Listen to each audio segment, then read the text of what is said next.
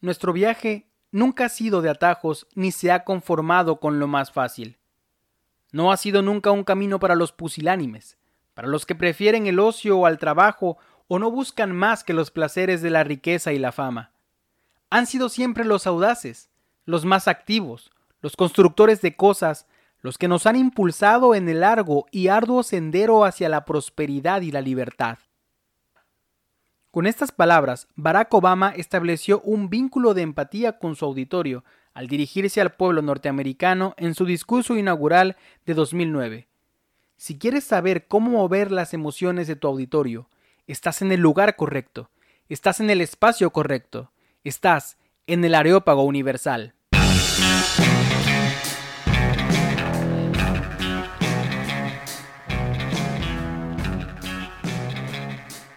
El Areópago Universal es una producción de Verbum Academia de Oratoria.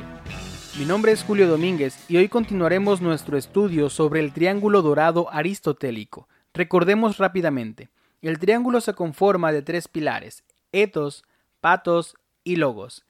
Etos es la credibilidad del orador. Patos se refiere a las emociones del auditorio.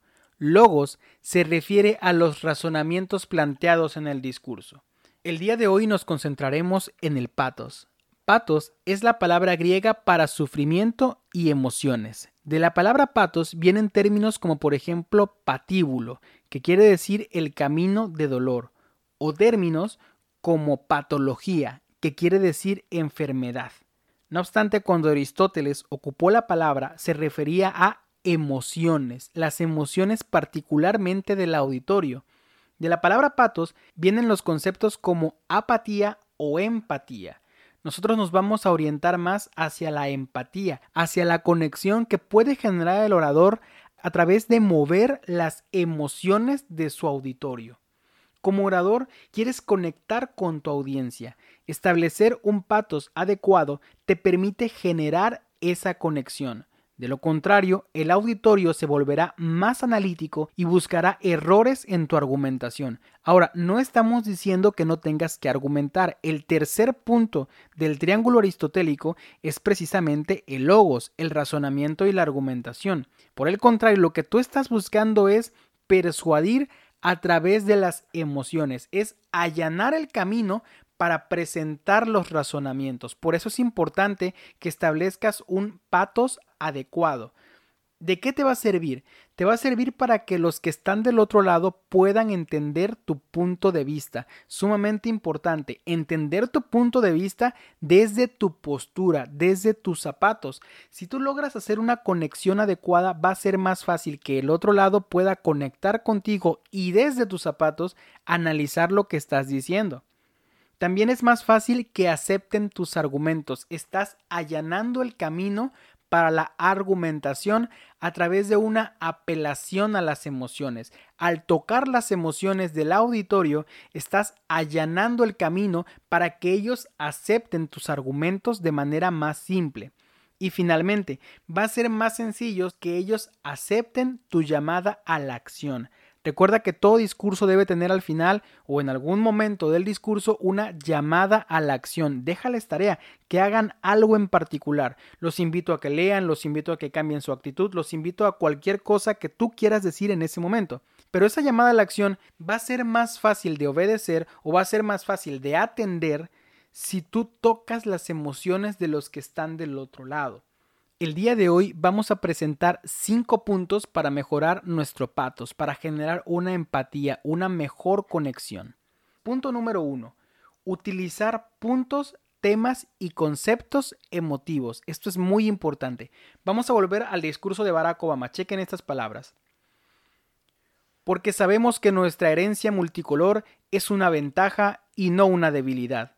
Somos una nación de cristianos y musulmanes, judíos e hindúes y no creyentes.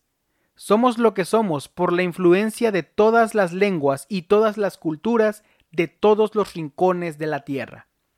Dense cuenta cómo está tocando las emociones de cada uno de los que los están escuchando, sea que eres cristiano, sea que seas ateo, o bien que seas judío o seas hindú, no importa, él está tocando todas las emociones, está tocando a todos los participantes. Ahora, un tema muy central, la herencia multicolor. Recordemos que Barack Obama fue el primer presidente de color en Estados Unidos. Entonces, él está tocando esa herencia multicolor como una ventaja y no como una debilidad. Chequen cómo está tocando las emociones de todo el pueblo afroamericano. Y finalmente va a decir, somos la influencia de todas las lenguas y todas las culturas. Todos convergen aquí en Estados Unidos. Aquí en América todos convergen, todos quieren estar aquí. Está tocando las emociones de todo el pueblo americano, de lo que representa el pueblo americano como una nación multicultural. Es una manera magistral de tocar todos los puntos de manera emotiva y eso es algo que tú tendrías que buscar en tu discurso. Tienes que tocar las emociones, los puntos más sensibles y sobre todo algo que le pueda llegar al auditorio. Recuerda que te tienes que concentrar en las emociones del auditorio, tienes que saber para quién hablas. Ahora, punto número dos, utiliza analogías y metáforas.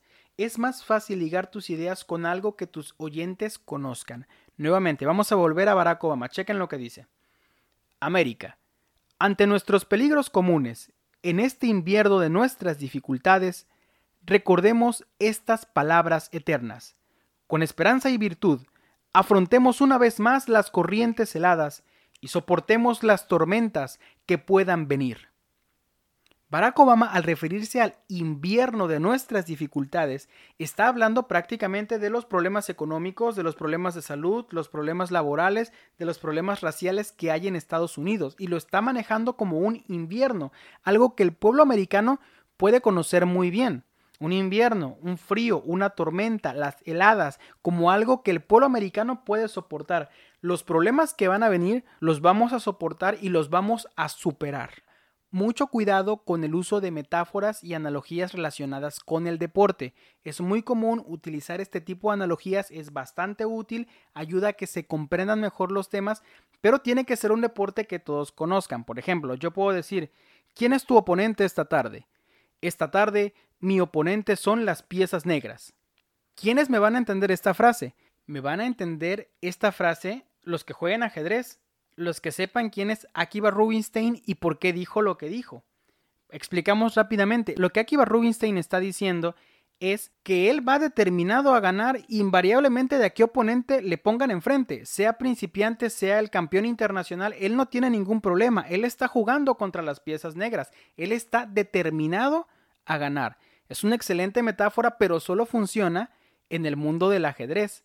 Si yo quisiera hacer una metáfora parecida sobre determinación por ejemplo, en México, pues yo recurriría a una metáfora relacionada con el fútbol, que por ejemplo puede ser el clásico no tenerle miedo a la camiseta, que es lo que sucede cuando México se enfrenta, por ejemplo, con Alemania o con Brasil y decimos que los jugadores no juegan a tope o no juegan a todo su potencial porque se ven intimidados por la camiseta o por el uniforme del otro lado, porque le tienen miedo al país con el que están jugando. Esa metáfora se puede entender muy bien, pero la de Akiva Rubinstein pues va a tener un poquito más de problemas para que pueda circular. Nos van a entender los ajedrecistas.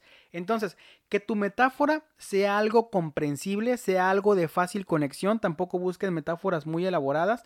Una metáfora como el invierno es muy claro para todos. Una metáfora como una tormenta es muy fácil de comprender.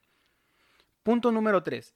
Palabras cargadas de emoción, vívidas, sensoriales. Tienes que utilizar este tipo de palabras. Vamos a volver al discurso de Barack Obama. En cuanto a nuestra defensa común, rechazamos como falso que haya que elegir entre nuestra seguridad y nuestros ideales. Nuestros padres fundadores enfrentaron peligros que apenas podemos imaginar. Elaboraron una carta que garantizase el imperio de la ley y los derechos humanos, una carta que se ha perfeccionado con la sangre de generaciones. Dense cuenta el aspecto emotivo, vívido, sensorial, la sangre de generaciones. Las personas que murieron antes que nosotros por la defensa de los derechos humanos, por la defensa del imperio de la ley. Ahora, pocas palabras hay tan vívidas como la sangre de generaciones. Esta frase es verdaderamente vívida, el color rojo, una sangre que borbotea. Ríos, torrentes de sangre. Es, lo primero que piensas cuando habla de la sangre de generaciones, completamente vívido y sensorial. Es algo que tú puedes sentir porque en tu cuerpo y en el cuerpo de todos los oyentes está corriendo esa sangre. Es una manera bastante hábil de utilizar esta técnica, de utilizar palabras cargadas de emoción. Ahora, punto número cuatro. Usa el humor. En el discurso de Sir Ken Robinson, que se llama Las escuelas matan la creatividad, es uno de los, de los discursos más escuchados, está traducida a 62 idiomas esta charla y tiene más de 65 millones de reproducciones. Es la charla más vista en el sitio TED.com. De veras, es un discurso que no tiene desperdicio y en la medida que puedan visiten la página para que chequen. En el minuto 3.29 de ese video, Ken Robinson va a hacer un, comentario cómico. Chequen lo que va a decir Ken Robinson. Escuché una gran historia hace poco. Me encanta contarla. Sobre una niña en clase de dibujo. Ella tenía seis años y estaba en la parte de atrás dibujando, y la profesora contó que esta niña casi nunca prestaba atención, pero que en esa clase de dibujo sí. La profesora estaba fascinada y se acercó a ella y dijo ¿Qué estás dibujando? Y la niña dijo Estoy dibujando a Dios. Y la profesora dijo, pero nadie sabe cómo es Dios. Y la niña dijo, lo van a saber en un minuto. Cuando Ken Robinson concluye la frase, el público estalla en carcajadas. Es un giro inesperado. Nadie se esperaba que Ken Robinson fuera a contar ese chiste en plena conferencia. Se gana al público, se lo lleva al bolsillo e inmediatamente después agrega su argumento central. Lo que estas cosas tienen en común es que los niños se arriesgan. Si no saben, prueban. No tienen miedo a equivocarse. Ahora, no estoy diciendo que equivocarse es lo mismo que ser creativo. Lo que sí sabemos es que si no estás abierto a equivocarte, nunca se te va a ocurrir algo original. Ken Robinson está ocupando el comentario de una niña con respecto a cómo es Dios para decir ella no tiene miedo a equivocarse. Y para poder innovar, para poder ser creativo, tienes que apartarte de ese miedo, tienes que despegarte del miedo a equivocarte. De lo contrario, nunca podrás hacer algo nuevo, porque solamente estarás ocupando las cosas que ya están probadas, las cosas que otros intentaron hacer y que ya acreditaron como correctas. Por eso Ken Robinson va a decir en esta charla que la educación está matando la creatividad. Estamos entrenando a niños para que hagan lo que siempre se ha hecho y no para arriesgarlos a hacer cosas nuevas. Es un excelente discurso. Nuevamente se los recomiendo. Está en el sitio TED.com. Punto número 5, y aquí vamos a generar un poco de polémica porque vamos contracorriente. El punto número 5 para mejorar tu patos, para mejorar tu empatía, es que si es necesario, pidas disculpas. Y yo sé que hay muchos autores, hay muchos oradores que comentan que no es correcto pedir disculpas so pena de perder tu posición de autoridad. Ya no voy a tener una posición de autoridad, me voy a ver débil frente a mi auditorio si pido disculpas. Y a mí me parece que hay un error estratégico en este tipo de posturas. Si tú incomodaste a alguien con un comentario, con un mal chiste, si llegaste tarde, me parece que lo más correcto es que tú le pidas disculpas a tu auditorio. Recuerda que tu auditorio merece todo el respeto del mundo, porque ellos están poniendo su tiempo para escucharte. Ellos te están regalando lo más preciado que tienen, que es su tiempo, y tú tienes que tenerle respeto a ese tiempo. Si llegaste tarde, tienes que disculparte. Si les estás haciendo perder el tiempo con comentarios fuera de lugar, pide disculpas. No hay necesidad de presentarte como el líder supremo jefe de todo inalcanzable, una persona que no comete errores, una persona que es poco vulnerable a cualquier cosa que venga de fuera. Eso a lo mejor tendrá éxito en algunas personas, en algunas posturas, pero no es lo ideal. Lo mejor es que seas honesto con tu auditorio y si te has equivocado, simplemente pide disculpas. Una persona que pide disculpas es una persona con la que es fácil conectar, es una persona que asume sus responsabilidades, una persona que sabe que se ha equivocado y que está en la mejor disposición de enmendar ese error. Y es más fácil que tú conectes con una persona así que con una persona que llegó 30 minutos tarde y simplemente empezó a dar la charla como si fuera cualquier cosa.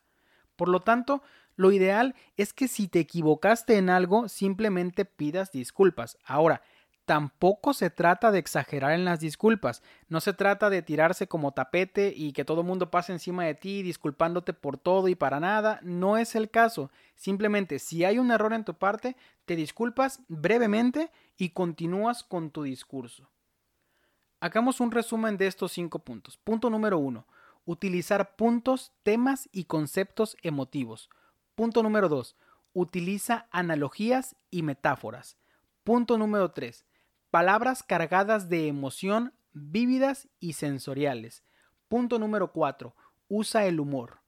Punto número 5. De ser necesario, pide disculpas. Finalmente, si te gustó el contenido de este podcast, te invitamos a suscribirte para que no te pierdas los nuevos episodios. Visita nuestra página de Facebook, nos encuentras como Verbum Academia de Oratoria y ahí nos puedes dejar un comentario para saber cómo podemos mejorar este espacio. Recuerda, todos tenemos algo que decir.